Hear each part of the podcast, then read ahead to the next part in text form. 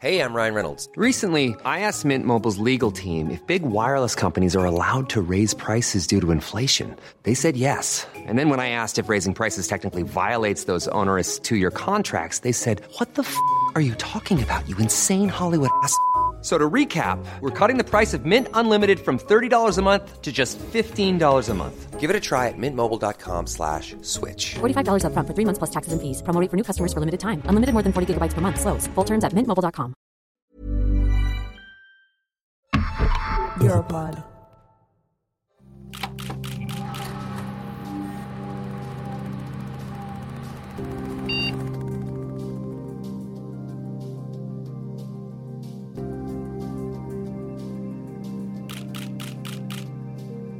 Pour moi, euh, c'est un piège hein, aux Africains. There, parce que- there won't be peace without the development, but in order to really have a de- development, we also need to improve uh, stability and, and security and peace. The EU is putting in place infrastructure to start being or become a deportation machine. Focus solely on expulsion of people who are undesirable. Willkommen zur letzten Folge von Biometrie Made in Europe. Letztes Mal haben wir viel über das EUTF-Projekt in Côte d'Ivoire geredet und viele trockene Fakten gehört. Heute wollen wir ein paar Meinungen zu der ganzen Sache einholen. Und dazu gehen wir nochmal zurück an den Anfang.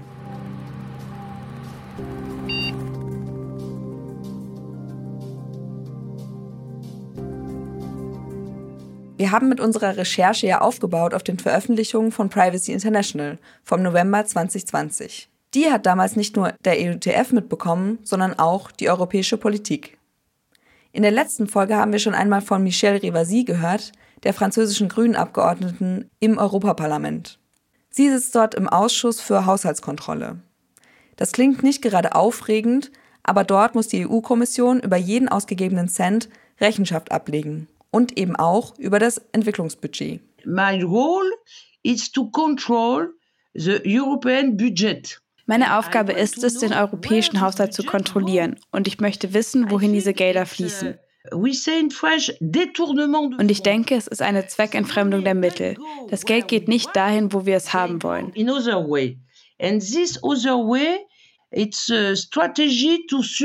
Es ist eine Strategie, um afrikanische Menschen zu überwachen, um zu verhindern, dass diese Menschen nach Europa gehen. Und wenn diese Menschen doch in Europa ankommen, ist es einfacher, sie in ihr Land zurückzuschicken. Und das ist keine Entwicklungspolitik, es ist eine Politik, um die Menschen zu überwachen. Das ist ein Argument, das wir schon ganz am Anfang gehört haben, von Privacy International. Die haben auch schon kritisiert, dass Entwicklungshilfegelder ausgegeben werden, um AfrikanerInnen zu überwachen und MigrantInnen leichter zurückschicken zu können. So uh, it's the, the green group say no biometric survey. Die Grünen sagen also keine biometrische Überwachung, dafür geben wir kein Geld aus. Wir haben andere Methoden, um Menschen zu identifizieren. Das akzeptieren wir in Europa nicht. Warum sollten wir das in Afrika akzeptieren? Okay, you want to make identification? I understand that, but use.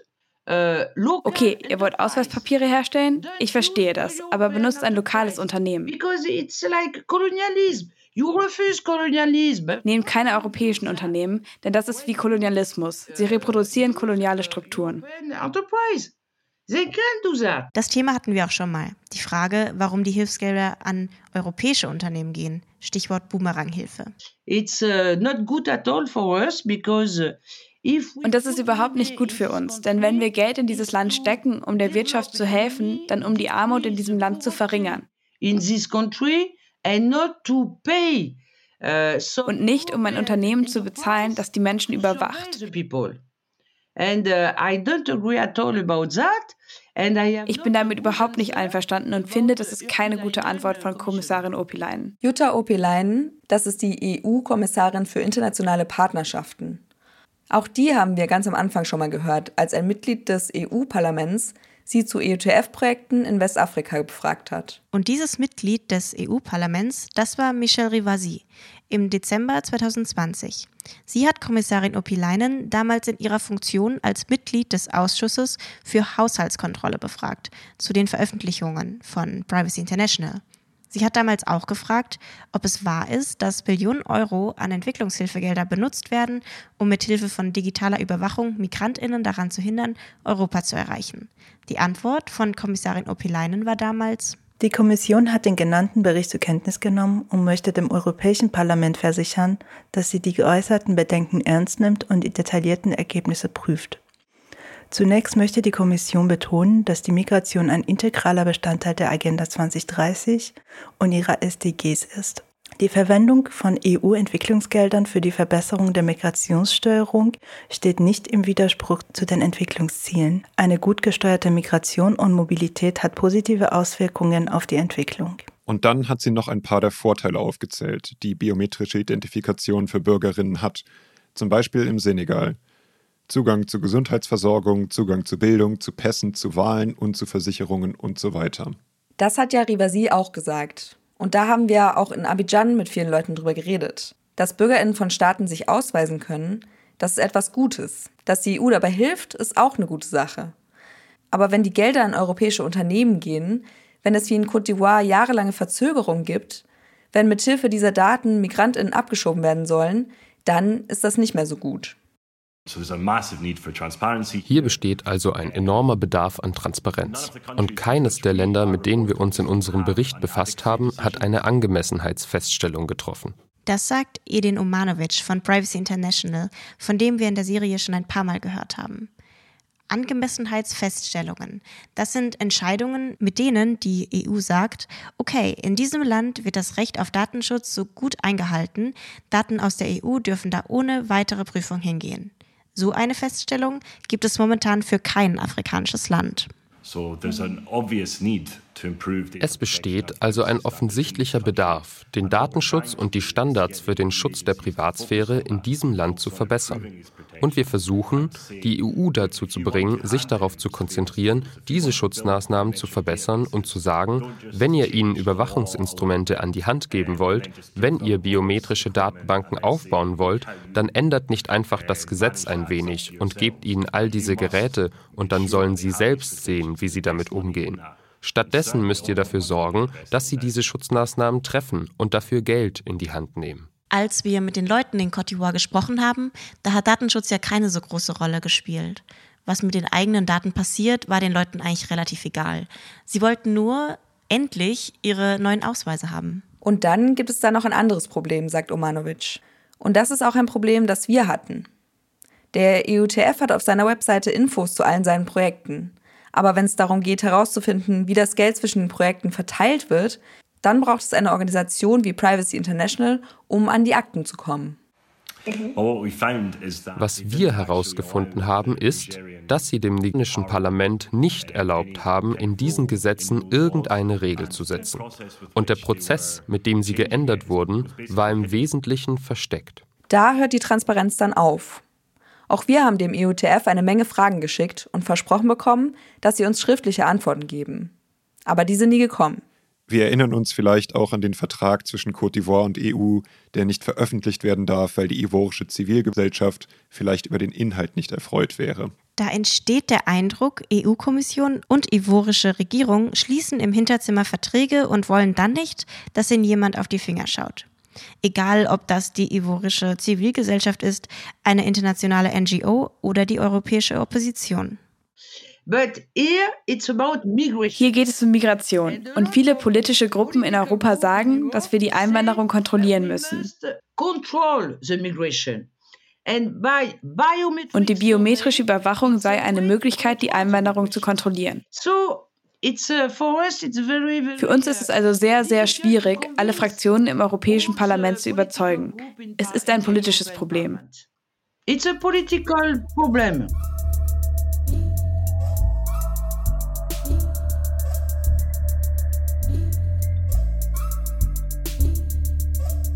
Wir haben ja vorhin schon gesagt, wir wollten über alles, worüber wir in den letzten sechs Folgen gesprochen haben, auch mit den Verantwortlichen reden, mit dem IOTF, der EU-Kommission, den ivorischen Behörden.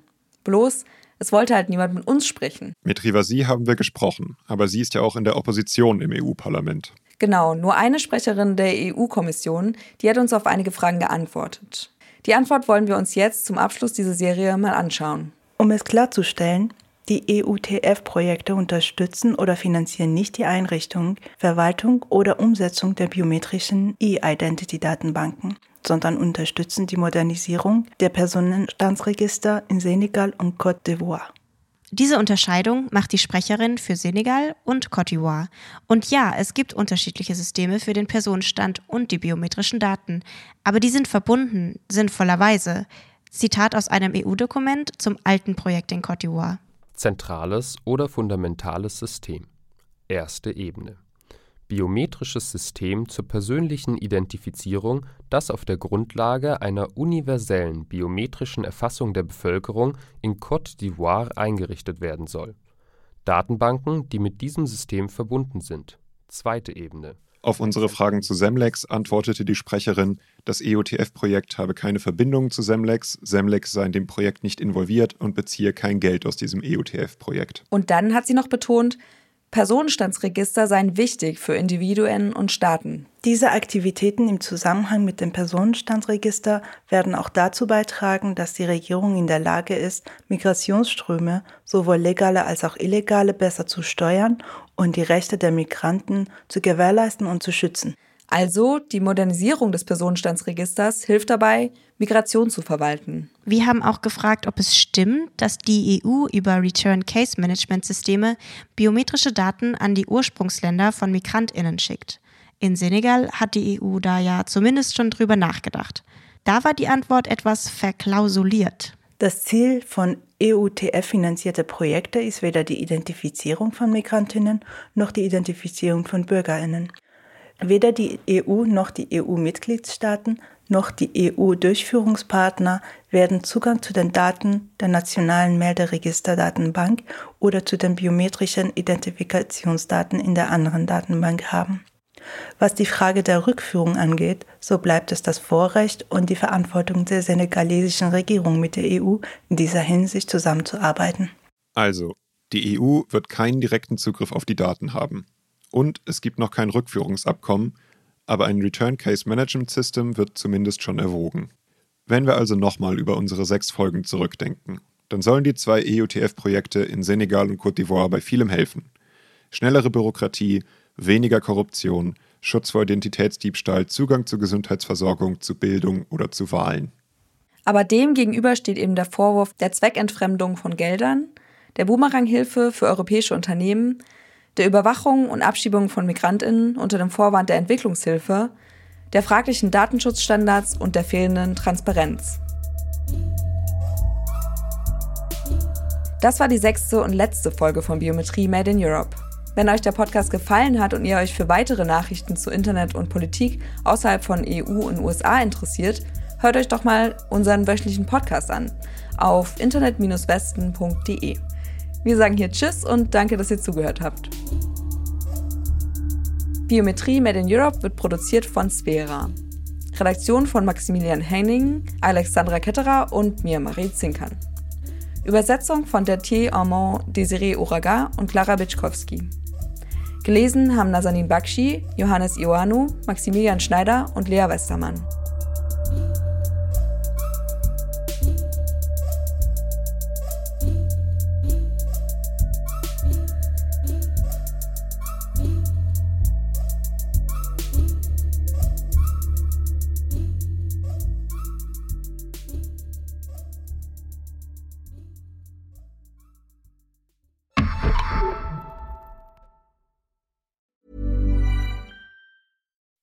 When you make decisions for your company, you look for the no-brainers. If you have a lot of mailing to do, stamps.com is the ultimate no-brainer. Use the stamps.com mobile app to mail everything you need to keep your business running with up to 89% off USPS and UPS. Make the same no-brainer decision as over 1 million other businesses with stamps.com. Use code PROGRAM for a special offer. That's stamps.com, code PROGRAM.